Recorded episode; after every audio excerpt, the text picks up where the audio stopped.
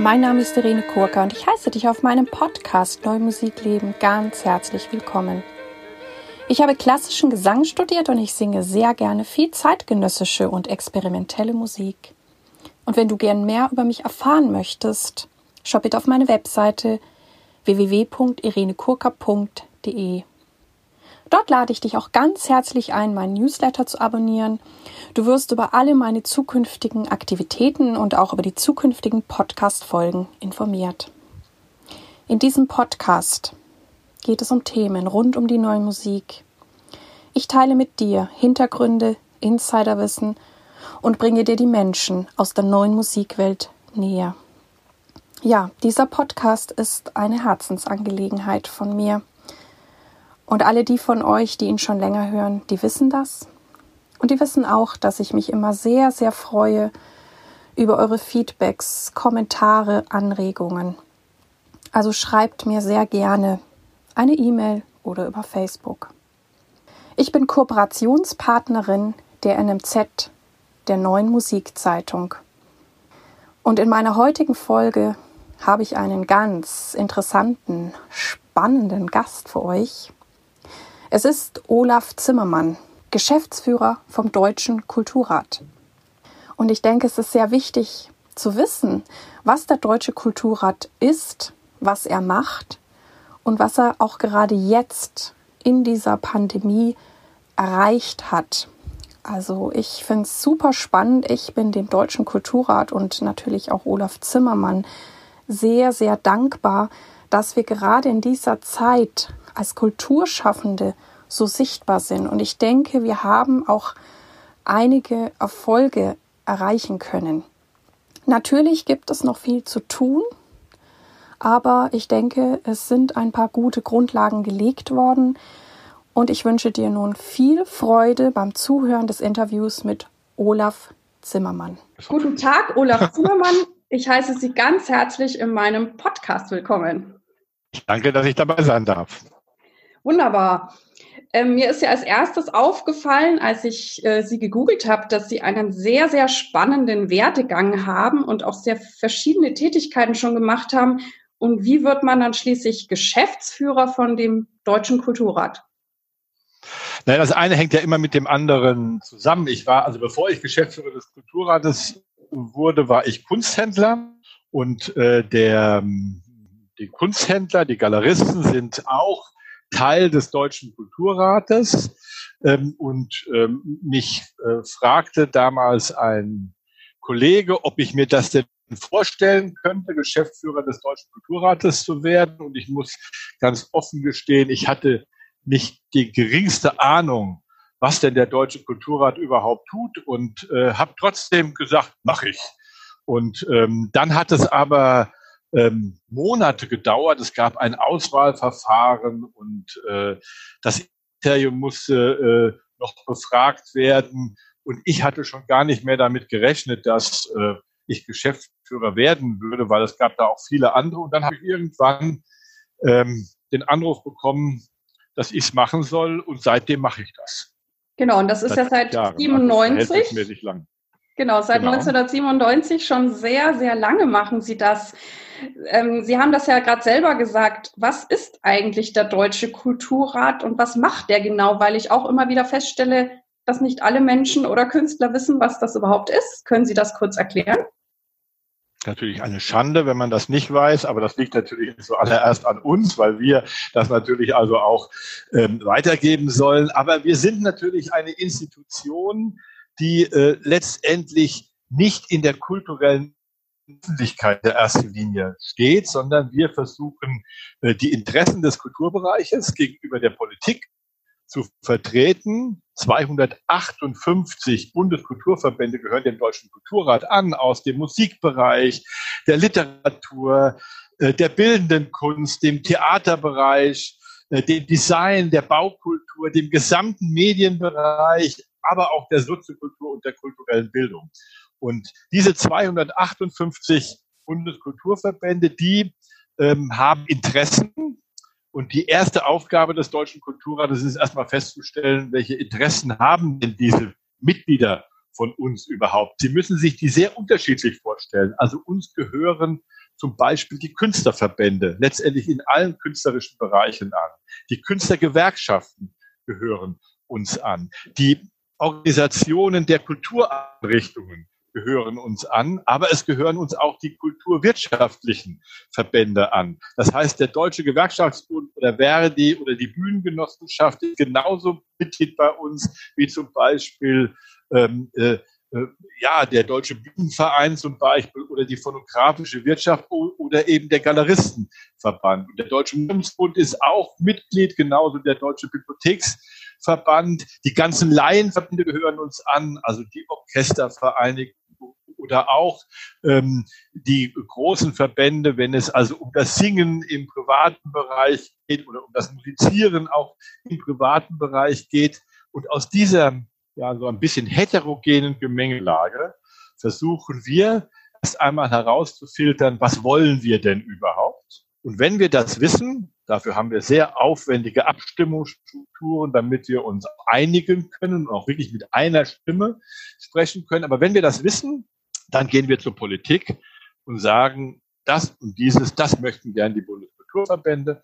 Und dann schauen wir mal, ob die Politik unserem Vorschlag folgt. Macht sie manchmal, aber nicht immer. Manchmal folgt sie unserem Vorschlag auch nicht. Dann beschweren wir uns dann auch bei der Politik, weil sie eine andere Meinung hat. Aber diese Beratung gegenüber der Politik, das ist dann die Kernaufgabe des Deutschen Kulturrates. Ah ja, genau. Das heißt, ich bin, wenn dann Mitglied in einem dieser Verbände, die Sie genannt haben und somit indirekt oder automatisch Teil vom Deutschen Kulturrat. Ich glaube, fast alle Kulturschaffenden alle Künstlerinnen und Künstler, alle, die in irgendeinem kulturwirtschaftlichen Betrieb arbeiten, alle, die in einer Kultureinrichtung arbeiten, die sind alle mittelbar Mitglied des Deutschen Kulturrates. Aber nur die wenigsten wissen das. Genau. Wie, wie sieht denn so ein Tag von Ihnen aus? Was machen Sie so? Also, ähm, das kommt natürlich immer darauf an, was an diesem Tag passiert. Also das Schöne an meiner Arbeit ist, ähm, das meine ich ganz ernst, dass ich morgens nicht weiß, was ich mittags mache und äh, ganz selten, was ich abends mache. Natürlich haben wir bestimmte Planungen, dass wir äh, sagen, wir wollen jetzt die die Stellungnahme erarbeiten, wir wollen die und die Position erarbeiten, wir wollen den und den Text gemeinsam verfassen, das schon. Aber es passiert eben ganz oft, dass auch Unerwartetes passiert. Dann ruft mich jemand aus dem Deutschen Bundestag an und sagt, können Sie nicht mal kurz vorbeikommen? Wir haben da ein Problem. Wir würden gerne das mal mit Ihnen besprechen und mal schauen, wie Sie das überhaupt sehen. Oder ähm, ruft irgendjemand aus dem Ministerium an, dann gehe dann gehe ich in das äh, Ministerium, spreche mit den Kollegen oder es ruft jemand aus einem Kulturverband an. Dieses oder jene Problem, das haben wir und dann besprechen wir das gemeinsam. Und wenn Sie so wollen. Was sicher ist, was ich den ganzen Tag mache, ist reden. Also von das scheint so, ja. bis abends rede ich, ja. Ähm, aber äh, das finde ich auch ganz wichtig, weil äh, nur wenn wir miteinander reden, können wir auch eine gemeinsame ja, Idee entwickeln. Und äh, das funktioniert ja gerade im Kulturbereich gar nicht schlecht. Also weil wir auch gute Zugänge in den politischen Bereich haben. Äh, das heißt, wir haben schon die Möglichkeit, auch mit den Politikerinnen und Politikern auf Augenhöhe über äh, bestimmte Themen miteinander zu diskutieren. Und deswegen sind ja auch viele der Beschlüsse, die dann auch zum Beispiel im Deutschen Bundestag ähm, getroffen werden, die die Bundesregierung trifft. Gerade jetzt, wir haben das bei Corona gesehen, ja, die sind gar nicht so schlecht weil äh, es doch eine enge Absprache äh, gibt und wir auch von Anfang an in solche Debatten eingebunden sind. Das heißt, Sie sind jeden Tag sehr spontan und Sie haben offensichtlich alle Kompetenzen mitgebracht oder haben Sie das Gefühl, Sie sind so reingewachsen in diesen deutschen Kulturrat? Ja, ich hab, bin, bin da hineingewachsen. Ich habe, das hat Jahre gedauert, also wirklich viele Jahre gedauert, bis ich äh, das wusste, was ich heute weiß. Also wie ich angefangen habe, kannte ich mich nur im Bereich der bildenden Kunst aus und hatte von den anderen überhaupt gar keine Ahnung. Das habe ich richtig gelernt. Die haben mir auch die Zeit gelassen, ähm, das zu lernen. Äh, ich hatte, wenn man so will, ein zweifaches Glück äh, wie ich angefangen habe. Erstmal der Deutsche Kulturrat hat sich gerade noch einmal neu erfunden. Also der ist ja gar nicht so alt, der ist erst 1981 gegründet worden, aber kurz bevor ich Geschäftsführer wurde, da hat er sich, wenn man so will, nochmal neu gegründet, weil man am Anfang nur eine lockere Gemeinschaft war und wie ich dann Geschäft oder kurz bevor ich Geschäftsführer wurde, haben die äh, Mitglieder gesagt, das reicht nicht aus. Wir müssen uns fester zusammenschließen, haben einen richtigen Verein gegründet mit klarer Satzung und mit klaren Regeln, was man miteinander machen soll. Dann bin ich Geschäftsführer geworden, war ganz stolz, dass ich nun Geschäftsführer bin, aber wie gesagt, frei von jeder Ahnung. Und das Erste, was ich damals gemerkt habe, wie ich Geschäftsführer war, ich habe überhaupt niemand mehr, mit dem ich über Kulturpolitik in der Politik reden kann. Weil das war 1997.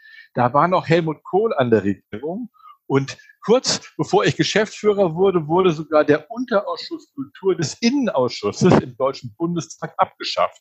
Es gab überhaupt keinen Ort mehr, wo wir über Kulturpolitik mit den Politikern reden konnten. Und deswegen, das, wenn Sie so wollen, war ein wenig mein Glück, weil ich in ein, ich sag mal, unbestelltes Feld hineingehen konnte, haben wir als erstes gefordert, wir wollen ein Bundeskulturministerium haben und wir wollen einen Kulturausschuss im Deutschen Bundestag haben und wir wollen eine Kulturenquete im Deutschen Bundestag haben. Und äh, diese Forderung damals hat eine ganze Diskussion ausgelöst. Ähm, es gab welche, die fanden diese Forderung eine Anmaßung, haben sogar gesagt, die ist letztendlich nicht mit unserer Verfassung kompatibel. Andere haben gesagt, längst überfällig. Wir müssen endlich auch eine sichtbare Bundeskulturpolitik haben. Und dann kam die Bundestagswahl 98. Gerhard Schröder kam an die Regierung, also Rot-Grün, ist das erste Mal an die Regierung gekommen und dann wurden einige unserer Forderungen erfüllt. Also das heißt, der Kulturausschuss im Deutschen Bundestag wurde eingerichtet, dann ein bisschen später zwar auch, aber auch da geplant schon die Enquete-Kommission wurde eingerichtet. Nur das Bundeskulturministerium, das haben wir nicht bekommen, aber es gab einen Beauftragten für Kultur und Medien. Das erste Mal in der Bundesregierung, also ein Kulturstaatsminister für Kultur und Medien. Die Situation haben wir heute auch noch, aber die hat zu einer sehr positiven Entwicklung der, Polit der Kulturpolitik letztendlich auf der Bundesebene geführt. Und ähm, wir fordern heute auch, jetzt, jetzt mehr als 20 Jahre her, wo wir diesen Erfolg gehabt haben, wir fordern immer noch und fordern das auch zur nächsten Wahl wieder, wir brauchen endlich ein Bundeskulturministerium. Aber wir müssen trotz alledem auch sagen, das war schon sehr erfolgreich in den letzten Jahren und jeder Kulturstaatsministerin, jeder Kulturstaatsminister hat seine Möglichkeiten ausweiten können. Und heute haben wir doch eine richtige Kulturpolitik auf der Bundesebene, jetzt angesiedelt im Kanzleramt. Wir haben einen großen Kulturausschuss im Deutschen Bundestag. Wir haben Ansprechpartner in der Politik, die sich auf Kultur spezialisiert haben, also im Kulturausschuss, im BKM, also in dem Amt der Kulturstaatsministerin. Und deswegen können wir heute viel mehr Kulturpolitik, als wir vor 20 Jahren machen können. Da habe ich einfach Glück gehabt. Ja, es ist unglaublich, auch dass, dass Sie da so schnell so reingekommen sind. Also, ähm, dass man den Deutschen Kulturrat doch auch ernst genommen hat. Ähm, Finde ich großartig. Genau, wir haben ja jetzt diese Corona-Zeit und da habe ich das Gefühl, dass endlich ganz viele Menschen und Kulturschaffende verstanden haben, ah, es gibt den Deutschen Kulturrat, der macht da richtig was. Ähm, ich, ich und wie viele ähm, bekommen ja auch ihren sehr informativen Newsletter. Und also ich darf mir das auch so vorstellen, dass sie wirklich direkt mit den Ministern reden, sie wissen, was ist los, was, was braucht es, sie sprechen mit Gerütters zum Beispiel. Ähm, wie ist das jetzt so vonstatten gegangen? Also da ist ja wirklich ganz viel passiert auch. Also das war auch für uns natürlich eine unglaubliche Herausforderung. Also äh, das ist ja eine Katastrophe. Also dieser, dieser Virus, der äh, zwingt uns wirklich in die Knie. Es ist ein Albtraum. Ähm, und es war schon Anfang März klar, dass äh, wir im Kulturbereich ganz besonders unter diesem Albtraum werden leiden müssen, weil eben ganz viel Kultur nur mit Publikum einfach stattfinden kann. Ähm, und es war aber sehr positiv. Wir sind schon in den ersten Märztagen, wie es also klar wurde, dass sich das jetzt zu einer Katastrophe entwickelt, eingeladen worden vom Finanzminister, vom Arbeitsminister, vom Wirtschaftsminister, um mit ihnen darüber zu diskutieren, welche Sofortmaßnahmen man denn letztendlich machen kann. Und daraus sind dann ja zwei Ideen entstanden. Die erste Idee ist, ähm, dieses Soforthilfeprogramm des Wirtschaftsministeriums gewesen, was auch für Solo-Selbstständige gilt. Und das zweite ist die Erweiterung der Grundsicherung, also von Hartz IV auch auf Selbstständige mit einem erleichterten Zugang zu organisieren. Ähm, da waren wir aktiv dran beteiligt ähm, und äh, das war auch wirklich positiv, wie die Politik auch in dieser Frage mit uns umgegangen ist. Ich weiß, dass es Künstlerinnen und Künstler gibt, die jetzt sagen werden, auch wenn sie jetzt Ihren Podcast hören, die werden sagen, Himmels Willen, Grundsicherung, das ist doch Teufelswerk, ja. Ich bin da vollkommen anderer Meinung. Ich glaube, dass es gut ist, dass wir das so schnell haben auf die Beine stellen können, weil das ist ja das, was so problematisch in unserem Bereich war. Die Leute sind ja nicht innerhalb von Wochen oder Monaten in Not gekommen, sondern die sind innerhalb Tagen in Not gekommen. Dadurch, dass letztendlich ähm, ihre Engagements weggebrochen sind, dass ihre Lesungen nicht mehr stattgefunden haben, dass ihre Ausstellungen nicht mehr machen konnten, dass sie nicht mehr auf die Bühne gehen konnten, um Musik zu machen oder Theater zu spielen, hat dazu geführt, dass sie innerhalb von wenigen Tagen kein Geld mehr gehabt haben. Sie haben keine Rücklagen gehabt, man hat schon immer wenig verdient und deswegen war die einzigste realistische Möglichkeit, es aufzunot, ähm, die Grundsicherung zu erweitern und dass man einfach auch als Selbstständiger letztendlich in diese Grundsicherung hineinkam und dass man unter äh, verbesserten Bedingungen hineingekommen sind. Das ist gelungen und ähm, es ist auch gelungen, eben für die für die Kulturwirtschaft dieses Förderungsprogramm im Wirtschaftsministerium zu machen, aber auch nicht vollständig. Da kann man wieder die Grenzen auch sehen. Wir hätten uns gewünscht, dass man eben auch so etwas wie einen fiktiven Unternehmerlohn hätte angeben können äh, und damit letztendlich auch eine ich sag mal, Honorierung des Ausfalls der Honorare äh, erzielen könnte. Das konnten wir nicht umsetzen, weil der Bundeswirtschaftsminister uns gesagt hat, wenn er das für den Kulturbereich macht, muss er für alle anderen Bereiche machen. Und das können wir nicht bezahlen. Also das ist, das ist dann die Schwierigkeit gewesen. Aber deswegen haben wir dann gefordert und haben gesagt, okay, wenn das nicht in einem allgemeinen Programm gemacht werden kann, dann müssen wir ein Sonderprogramm fordern. Und dann haben wir einen Kulturinfrastruktur Kulturfonds gefordert. Ich kann mich noch gut erinnern, dass ich äh, eingeladen war im Kulturausschuss des Deutschen Bundestages und äh, die mich dann gefragt haben, gesagt, äh, Zimmermann, ihr wollt da so einen Kulturinfrastrukturfonds haben.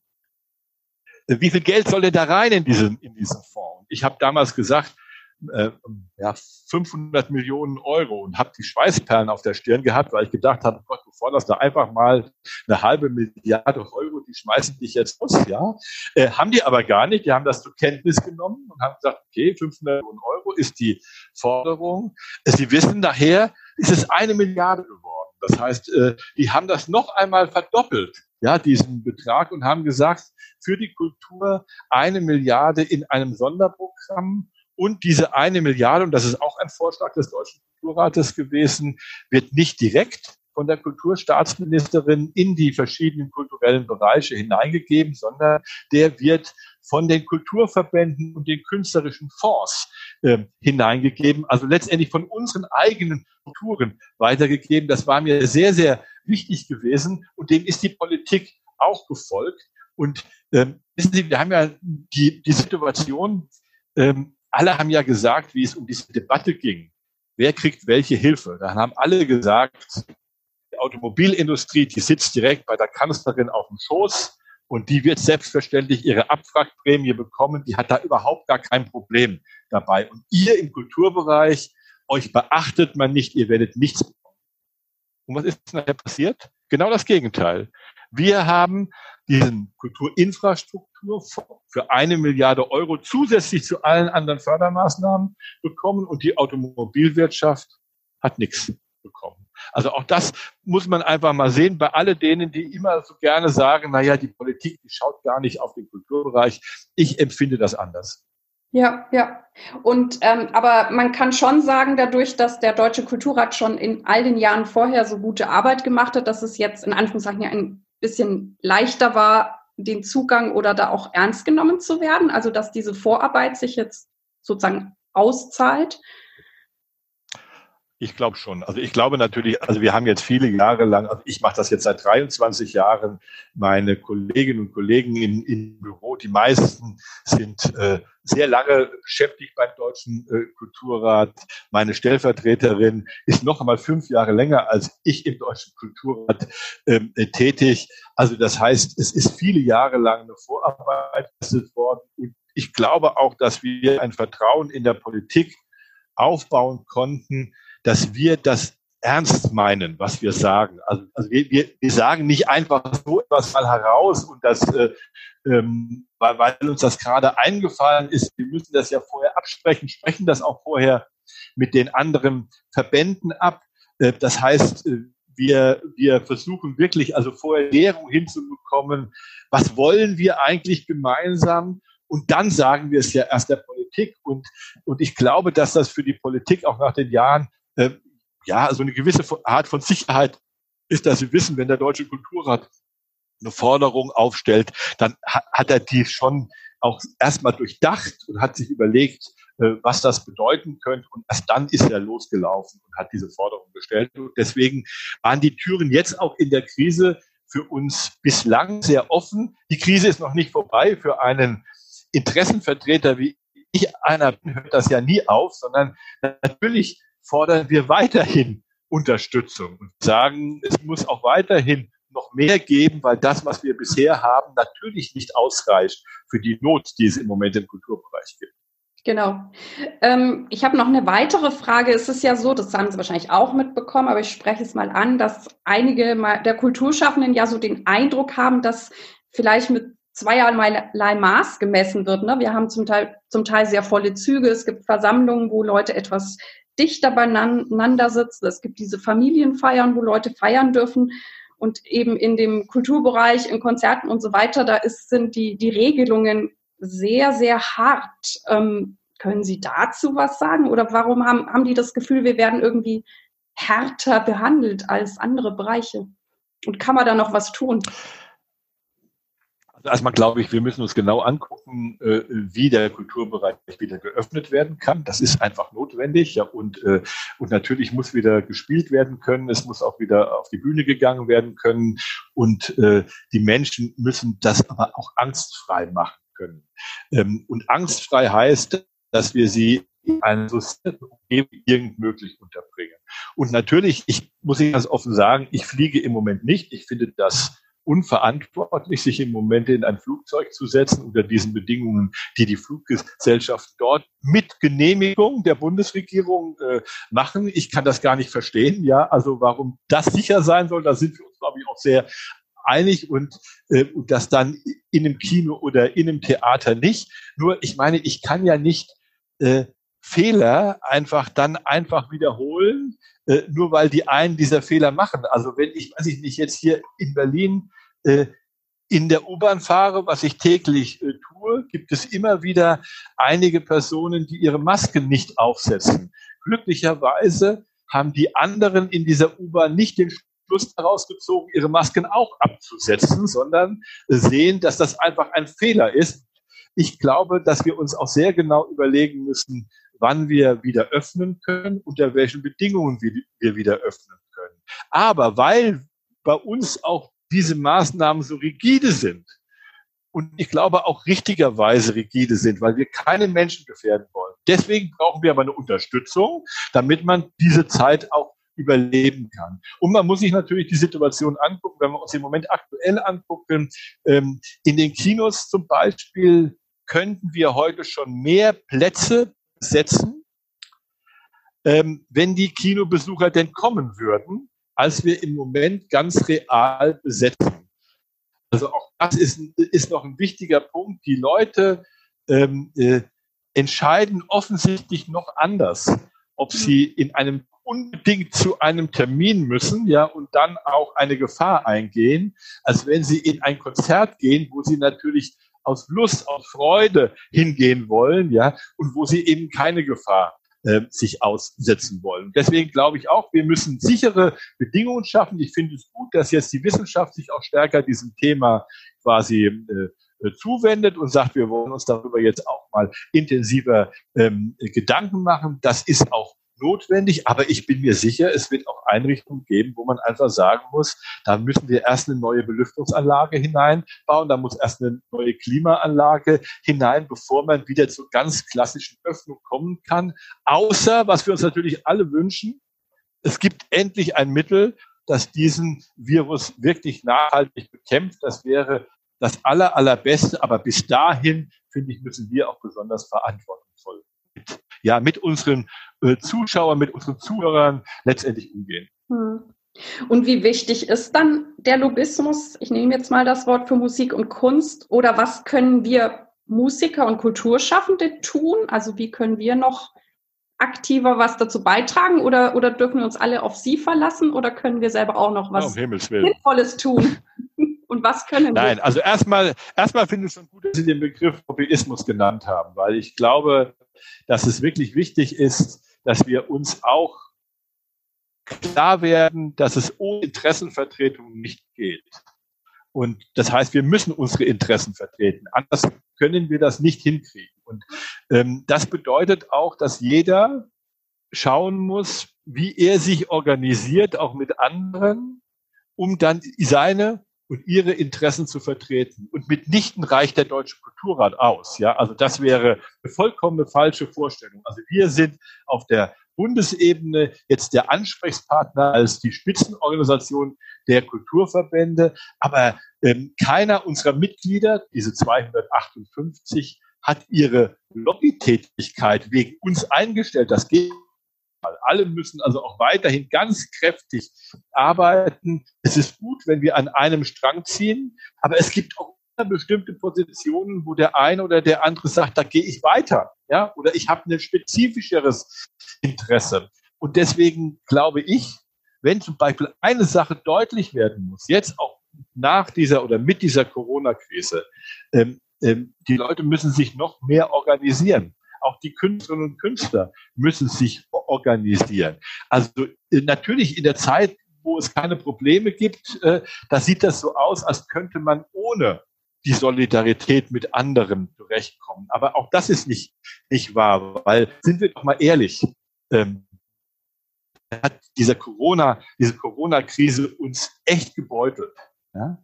Aber in ganz vielen Bereichen ist sie nur der, der Katalysator gewesen für die Probleme, die wir auch schon vorher gehabt haben. Also die Bezahlungen sind auch schon vorher Mist gewesen. Die, die Jahreseinkommen der meisten Künstlerinnen und Künstler sind beschämend niedrig. Ja?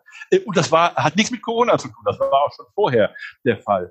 Das heißt, wenn wir es ändern wollen, dann glaube ich, müssen eben auch diejenigen, die davon betroffen sind, die müssen auch sagen, ja, ich schließe mich zusammen, ich gehe in eine Gewerkschaft, ich gehe in einen Berufsverband, ich gehe in eine andere Organisation. Und wenn Ihnen alle diese Organisationen nicht gefallen, was ja sein kann, dann gründen Sie einfach eine neue und werden Mitglied des Deutschen Kulturrates. Ja, also ähm, ich glaube, als wir unsere Interessen gemeinsam wahrnehmen müssen. Und dafür kann es gar nicht genug Interessenvertreterinnen und Interessenvertreter geben.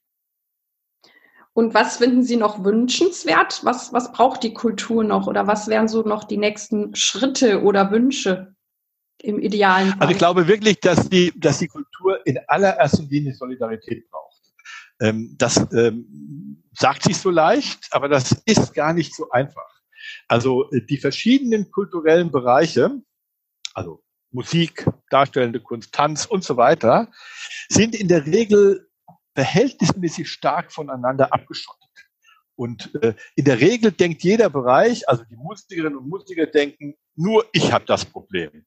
Und die Theaterleute denken, nur ich habe das Problem, ja. Und die bildenden Künstlerinnen und Künstler denken, nur ich habe genau diese spezifischen Probleme. Und wenn man dann mal sich zusammensetzt und über die Probleme redet, merkt man, wir haben alle dieselben Probleme. Ja, es ist gar keine, sind gar nicht die unterschiedlichen Probleme. Also ich glaube, wir brauchen mehr Solidarität untereinander und wir brauchen letztendlich auch eine offenere Diskussion darüber, wie sich die Situation in den nächsten Jahren ändern soll. Also wir, also als Deutscher Kulturrat, wir geben ja auch Studien heraus. Das heißt, wir versuchen also auch Zahlen zu ermitteln, wie sieht die Situation zum Beispiel für Kulturschaffende aus. Und dann sieht man, wie, äh, wie dramatisch die Einkommenssituation, zum Beispiel bei freiberuflichen Künstlerinnen und Künstlern, und zwar ob das Musiker, darstellende Künstler, bildende Künstler, Literaten sind, die einen verdienen ein bisschen weniger als die anderen oder ein bisschen mehr als die anderen, aber es ist letztendlich unterm Strich immer im Vergleich zu anderen akademischen Berufen erschreckend wenig, äh, was man verdient. Da müsste man sich zusammentun und müsste sagen, so, wir, wir äh, auch wenn wir keine Notzeit haben, arbeiten wir öfter zusammen, um die Situation auch nachhaltig für uns zu verbessern. Das würde ich mir wünschen und das wäre dann auch, wenn man überhaupt irgendwas Positives in dieser Krise sehen kann, dann wäre es das das kleine positive Fünkchen, was ich sehen würde, dass man eben es hinkriegen würde, mehr zusammenarbeiten. Ja, wir sind quasi schon am Ende des Interviews angekommen. Ich möchte gern abschließend fragen, die Frage stelle ich sehr oft in meinem Podcast. Welchen Tipp möchten Sie jungen Künstlern oder Menschen geben oder hätten Sie gerne dem jungen Olaf Zimmermann gegeben? Also erstmal Künstlerinnen und Künstlern äh, würde ich den, den wirklichen Tipp geben, prüfe dich, bevor du dich entscheidest. Aber wenn du dich entschieden hast, dann ist es schon gut so, wie du dich entschieden hast. Aber ich finde schon, also wir haben ja so eine Situation im Moment, ähm, wenn man junge Leute fragt, was wollt ihr als Traumberuf machen, dann sagt man irgendwas mit Kunst und Medien. Das ist also so, was man also dann meistens zu hören bekommt. dann sage ich, ja, das finde ich gut. Wenn ich Künstlerin und Künstler bin, wenn ich wirklich obsessiv bin, dann werde ich das machen, auch wenn so ein Zimmermann kommt und mich davor warnt und sagt, schau dir erstmal an, ähm, in welcher Situation du arbeiten wirst, wie deine Einkommensverhältnisse aussehen werden. Aber ich finde diejenigen, die nicht obsessiv sind, die nicht in sich diesen Drang spüren, das unbedingt machen zu müssen, die sollen es auch sein lassen, ja, weil die sollen etwas anderes machen. Ich glaube, da werden sie äh, letztendlich äh, glücklicher werden. Und wir werden einfach auch solche ganz, wenn man so will, ja, einfache, schnöde Fragen in der Zukunft beantworten müssen. Wir haben ja gerade so eine Untersuchung vorgelegt und da stellt man dann fest, dass in Berlin mehr Künstlerinnen und Künstler leben als in ganz Nordrhein-Westfalen. Aber Nordrhein-Westfalen ist fünfmal so groß, also fünfmal mehr, fünfmal so viele Einwohner, ja, und ist 40 Mal in der Fläche so groß. Also es gibt schon auch ganz reale Gründe, warum zum Beispiel freiberufliche Künstlerinnen und Künstler in Berlin weniger verdienen als zum Beispiel in Nordrhein-Westfalen, weil sie sich untereinander natürlich auch mehr Konkurrenz machen. Und wir müssen anfangen, uns einfach ehrlich darüber zu machen. Das bedeutet ja nicht, dass man jetzt nicht nach Berlin gehen soll als, als Künstler. Aber man soll dann bitte wenigstens wissen, dass man sich natürlich in eine vollständig andere Konkurrenz begibt, als wenn man nach Nordrhein-Westfalen gibt. Und wenn man ganz strategisch vorgehen würde, dann würde man nach Hamburg gehen weil das ist eine große Stadt, aber mit wenig Künstlern und man verdient verdammt viel dort. Also im Vergleich zu den Künstlern in Berlin und dann sogar noch im Vergleich zu den Künstlern in Nordrhein-Westfalen. Also, also auch diese, wenn man so will, schnöden ökonomischen Entscheidungen, die muss man treffen. Und ich war ja früher Kunsthändler äh, und äh, da musste ich auch solche ökonomischen Entscheidungen treffen, wo ich meine Galerie aufmache, ähm, hat eben auch was damit zu tun gehabt, wo ich letztendlich äh, welchen auch ökonomischen Gewinn nachher ähm, erzielen kann. Und ich finde, dass auch Künstlerinnen und Künstler sehen müssen, dass sie diese Entscheidung für sich neben ihrer künstlerischen Arbeit, die ist sicherlich das Wichtigste, aber diese Entscheidung muss auch getroffen werden. Das ist ein sehr, sehr wichtiger Punkt. Ja, ich danke Ihnen sehr, dass Sie sich heute die Zeit für mich genommen haben und ja, ich drücke uns allen die Daumen für die Kultur in Deutschland. Dann drücken wir schon zusammen und dann sind wir schon zwei. Und das ja. ist gut, dass wir bestimmt auch ein paar andere mitdrücken. Oder? Bestimmt, ganz bestimmt. Dies war also das Interview mit Olaf Zimmermann vom Deutschen Kulturrat. Ich hoffe, du konntest etwas für dich mitnehmen und ich freue mich wie immer über deine Ideen und Anregungen über Facebook oder E-Mail. Ich danke dir, dass du bei mir eingeschaltet hast und ich hoffe, es hat dir gefallen und dich inspiriert. Und ich freue mich sehr, wenn du diesen Podcast deinen Freunden und Kolleginnen weiterempfehlen kannst. Und natürlich darfst du mir auch gerne eine gute Bewertung auf iTunes abgeben oder mir sogar eine schriftliche Bewertung schreiben, denn damit trägst du dazu bei, dass dieser Podcast sichtbarer wird. Vielen Dank. Ich danke dir. Dir alles Gute. Lebe deine Musik, lebe dein Leben und bis zum nächsten Mal. Deine Irene.